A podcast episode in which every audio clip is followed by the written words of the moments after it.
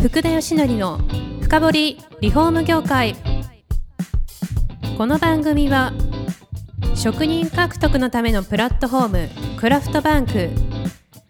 住宅会社のブランディングを支援するルームクリップ公認家づくりパートナー。リフォーム事業のためのネットワーク戦力の提供でお送りします。はい、えー皆さんこんにちは。ランディングの代表させていただいてます。渡辺です。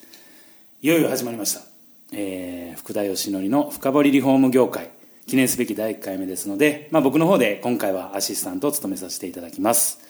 えー今回この番組をでですね初めて、えーお聞きいただく方もいらっしゃると思いますんで、まあ、簡単にランディングの紹介をさせていただきたいんですが、まあ、ランディングは東京都のですね渋谷区に本社を持ち、まあ、住宅業界に特化したマーケティングであったりとか、まあ、人材のコンサルティングを行っております。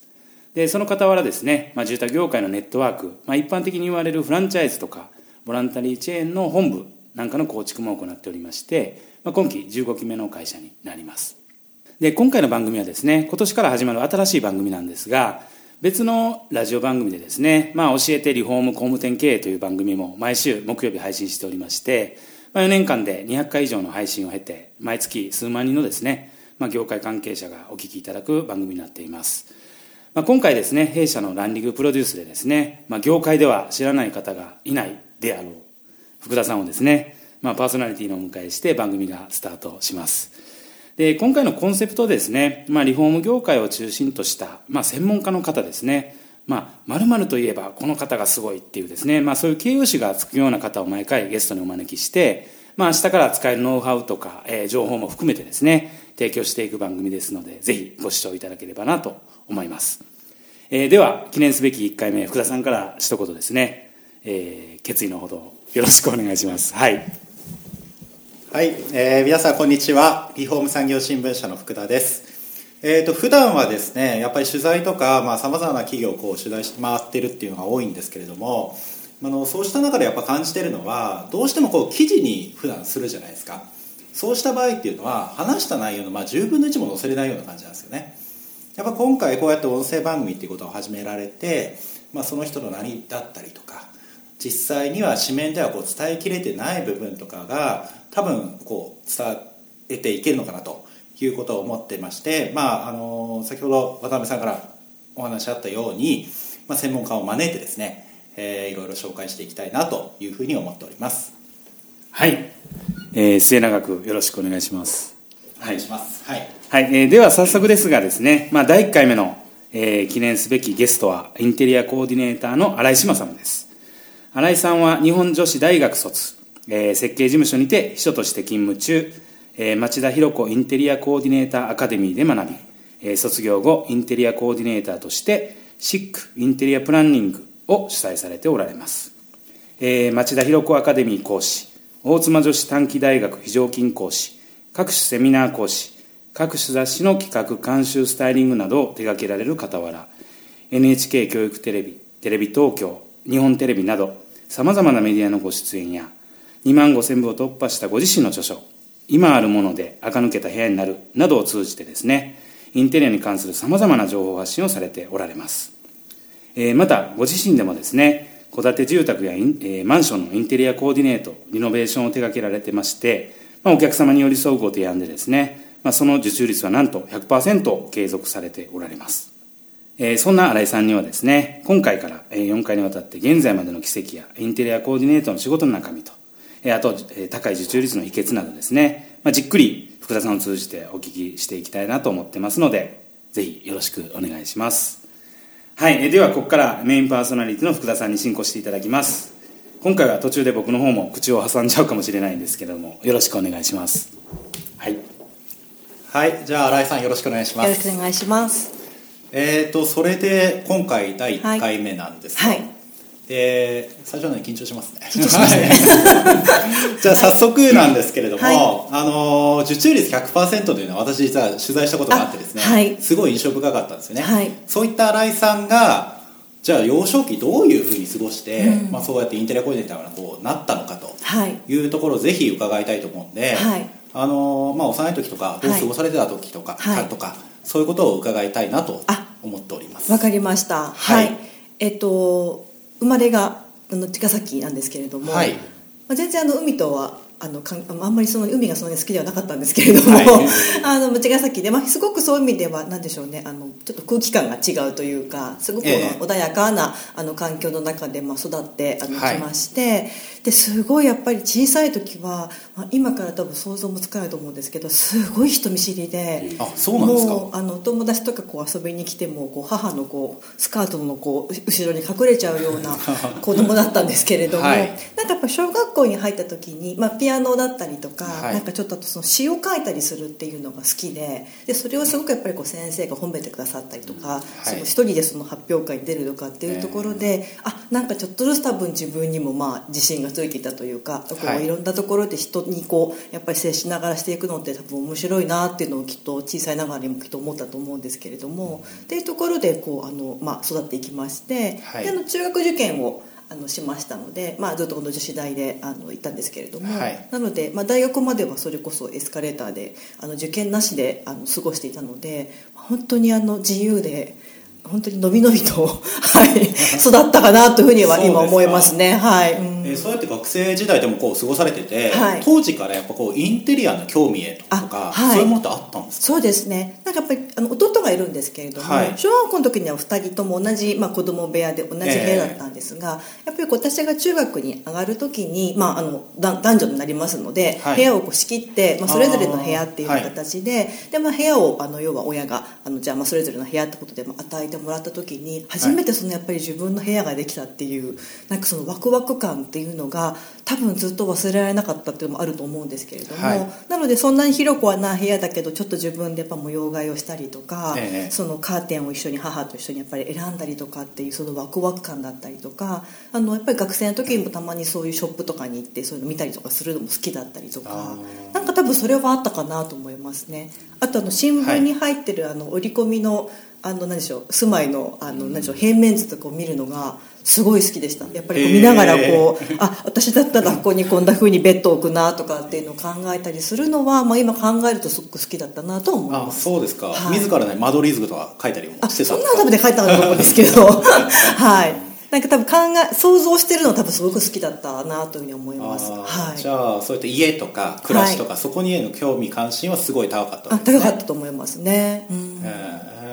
でもその家の自分のやっぱり部屋を持たれて、はい。コーディネートっていうものははい。結構こうされてたんですか？当時、まあ多分だから自分なりにはあったんですけど、はい。それこそ本当に今考えるといやよくそんなのしたなっていうなんかなんでしょうお年玉で買ったなんかすっごいエスニックのラグにはい。なんかすごいあのどっかなんか古なんでしょうねああいう古いものばっかり売ってるようなところでたまたま見つけた、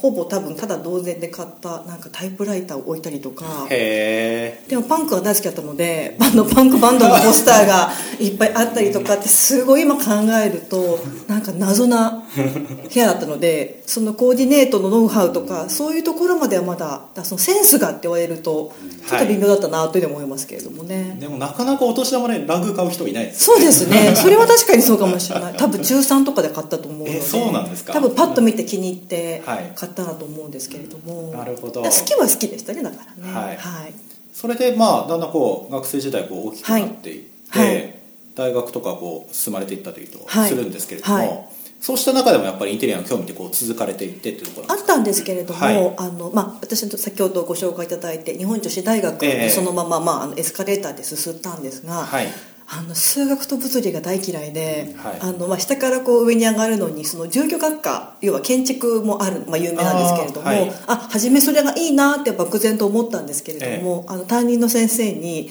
いやちょっとあなたあの数学と物理ができないと 厳しいわよって言われましてあそうなんだと思って、はい。まあじゃあちょっとそれじゃあまあしょうがないなってところで、まあ、同じ家政学部なんですけどやっぱりフはい。ァッション、服飾もすごく好きだったので、はい。あの被服学科の方にまあ進んでって形だったのでへちょっとそこのところで少しこうあの、まあ、ちょっと自分が思っているとかとかちょっと間違ったんですけれどもね。はい。はい。うんでもその後就職は設計事務所に行かれるんですよね。なんですけど、まあ、それも本当にたまたま設計事務所なんですけど、はい。あのじ事務職だったので要は秘書で秘書室のはい秘書で入りましたので、はい。まあ、なんかなんかやっぱり今考えると何かつながりはあったなと思うんですけど、ええ。まあ、設計事務所には入ったけど全然その建築とかインテリアとは関係のない、まあ、事務職であの進んで、はい。でぱり仕事を始めて、まあ、楽しかったんですけどもやれた時に、やっぱり目の前でやっぱりその建築とかインテリアが絶えずこうあのね。繰り広げられているのを見て、はい。あやっぱり面白いなっていうのをすごくあのその時に感じて、はいでそのまあ秘書の事務の仕事をやはり2年ほどした時になんかやっぱり自分がこのままこれをずっと続けていくのかなってぼんやり考えた時になんか自分の好きなことを、まあ、それも結婚するとかうん。例えば子供を産むとかあの年齢を重ねてもしていきたいなってこう漠然と思った時にあやっぱりインテリアそのずっと自分がちっちゃい時から好きだったなっていうのがあったので、インテリアを学びたいなということでそのあの専門のインテリアスクールにあの夜通うっていうことを決意しました。そうなんですね、はい。そこでどうですか？実際こう通われてあ学ばれやっててみて。はい。あの本当にまあ中学受験をして入って大学受験をしていないのでその勉強をあんまりほ本当に本腰入れて自分の中ではやっていなかったので、はい。お勉強すごい嫌いだったんですけれども初めてやっぱりそのインテリアのスクールに行って何かをこう何かをちょっとキュッとこう学ぶとふわーっとこう自分のいろんなものが広がっていく感覚っていうのが初めてそこでこう知識を得て広がる感覚っていうのを体感して、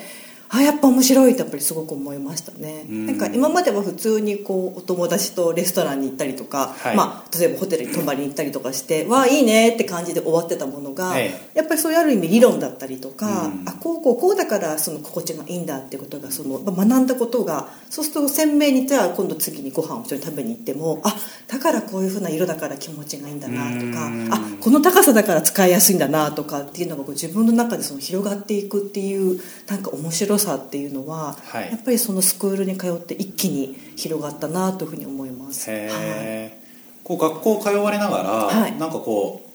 授業でこう賞を取ったりとかななんでしょうね。そういうのはまああったりもしたそうですね、まあ、2年間そのええ。OL をしながらだったので、夜のあのクラスに通ったんですけれども、あの1年生は本当に基礎をまあ学ぶって感じで、い、ろいろな本当に基本的なこと。で2年生になるとそのプレゼンテーションって言って、まあ、要はクライアント様を設定があって、はい。その方に向けてこう、まあ、本当にリアルにあの、こまあそのえー、とプレゼンテーションをして、まあ、それを、まあ、先生に見ていただいて、えーとまあ、評価をいただくっていう授業があったんですけれども、そこでそのやっぱりこうクライアント様の役の方が、まあ、もちろんいらっしゃるんですけれどもでその一番、まあ、クラスの中で一番気に入った方にそのクライアント賞っていうのをあのいただけるっていうのがあったんですけれども、へー。それでその第一課題でそのクライアント賞をちょっといただけましてなんかそこで一気にまたあんまり初めはそこまでインテリアコーディネーターで絶対に仕事になんていうのをそんなに思わずに結構入ったんですけど、はい。そのなんかお客様がその要は喜んでくださったりとか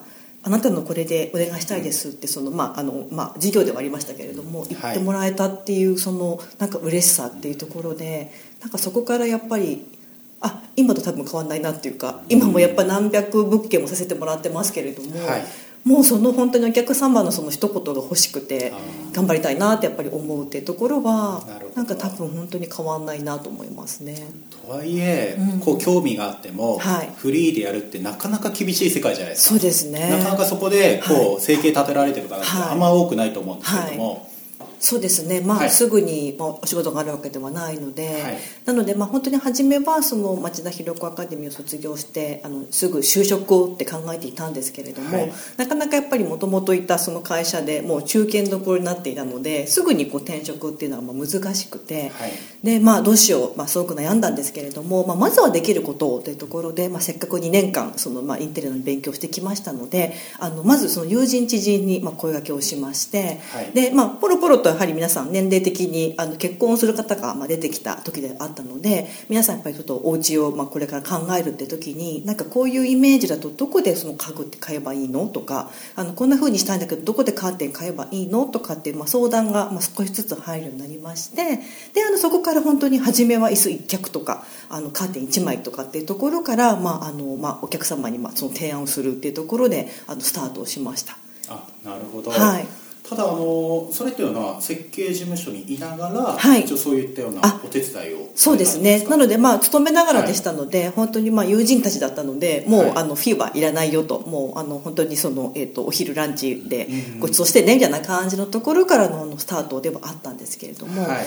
ただやっぱりそうやってそのカーテン1枚をじゃああの注文するっていう流れだったりとかちゃんと自分で採寸してあのこんな風にしてあの業者さんに発注するだったりとか,、まあ、かあの家具一脚をその選ぶっていうのもじゃあそれをメーカーさんにどういう風にして発注するのかっていうのもなんか少しずつやっぱり自分でそこであの学んでいくことができましたし、はい。あとやっぱりそのトータルでだんだんこうあのいまあ、丸々一件あのお願いしたいとかっていうような形でお仕事が入って、まあ、あのお願いしたいっていうふうになった時に、まあ、初めてそこでやっぱりトータルでしてもらさせてもらってすごくやっぱり喜んであのくれたのを見てあこうやってやっぱりこう仕事があの広がっていくしまたそれを見てくださったその、まあ、友人のまたお友達があの口コミでお声がけようって形だったので本当にまあ初めは少しずつですけれどもそれで広まっていったって感じですね。はい。はい。そうやってじゃあこう広仕事がこう広がってきたと思うんですけれども、はい。だいぶ実は時間が来ましてですねはい。これから詳しい話なぜこう受注率100%の愛さんになるまでのはい。経緯をですね、はい。じゃあ次回にちょっと詳しくお話を伺えればと思いますので。はい、今日本日はこれで締めくくりさせていただきます。どうもありがとうございました。はい、ありがとうございました。この番組は住宅業界に特化したコンサルティング会社ランリグが長年業界の今を追いかけてきた福田義則をパーソナリティに迎え確かな実績を持つスペシャリストを毎回お招きしてお送りしていきます。この番組は職人獲得のためのプラットフォームクラフトバンク住宅会社のブランディングを支援するルームクリップ公認家づくりパートナーリフォーム事業のためのネットワーク戦力の提供でお送りしました。